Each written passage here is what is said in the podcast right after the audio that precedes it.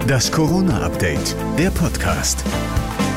Hallo zusammen, heute ist Dienstag, der 18. Mai und jetzt gibt es für euch wieder eine neue Folge des Corona-Updates, der Podcast mit dem Nachrichtenstand von 14 Uhr. Ich bin Thorsten Ortmann, hallo.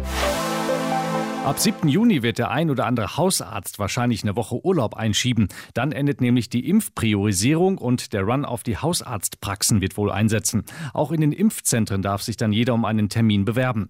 Bundesgesundheitsminister Spahn bittet darum schon mal um ein bisschen Geduld. Auch wenn wir die Priorisierung aufheben, wird es nicht möglich sein, alle innerhalb des Junis schon zu impfen, die geimpft werden wollen, sondern wir werden die Impfkampagne wie geplant bis weit in den Sommer hinein auch fortsetzen müssen müssen. In zwei Hochhäusern in Velbert hat es einen Corona-Ausbruch gegeben. 19 Bewohner wurden positiv getestet und einer auch auf die besonders ansteckende indische Virusvariante.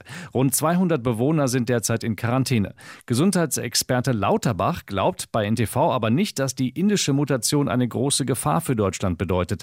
Denn er hat sich die neuesten Labordaten aus den USA genau angesehen und ist darum überzeugt, dass der Schutz vor schweren Verläufen auch bei den Mutationen, die wir bisher haben, von also fast allen Impfstoffen weltweit gewährleistet ist und zumindest von allen, die wir in Deutschland verwenden. Der Anteil der indischen Variante liegt in Deutschland derzeit bei 2 Prozent, er steigt aber leicht an. Kinder und Jugendliche zwischen 6 und 16 Jahren müssen künftig wohl nur noch eine sogenannte OP-Maske tragen und keine spezielle FFP2-Maske mehr. Laut Bild hat Bundesgesundheitsminister Spahn das so für das Infektionsschutzänderungsgesetz vorgesehen. Das Gesetz könnte Ende Mai beschlossen werden.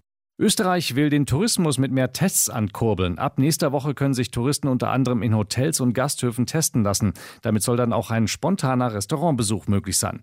Rockstar Pink hat schon ziemlich exakte Pläne, was sie nach der Corona-Krise machen will, außer Musik natürlich. Sie will unbedingt Deutschlands Weinregionen besuchen. Sie steht nämlich auf Riesling, seit sie vor einem Konzert in Stuttgart im Lokal eines Weinhändlers war.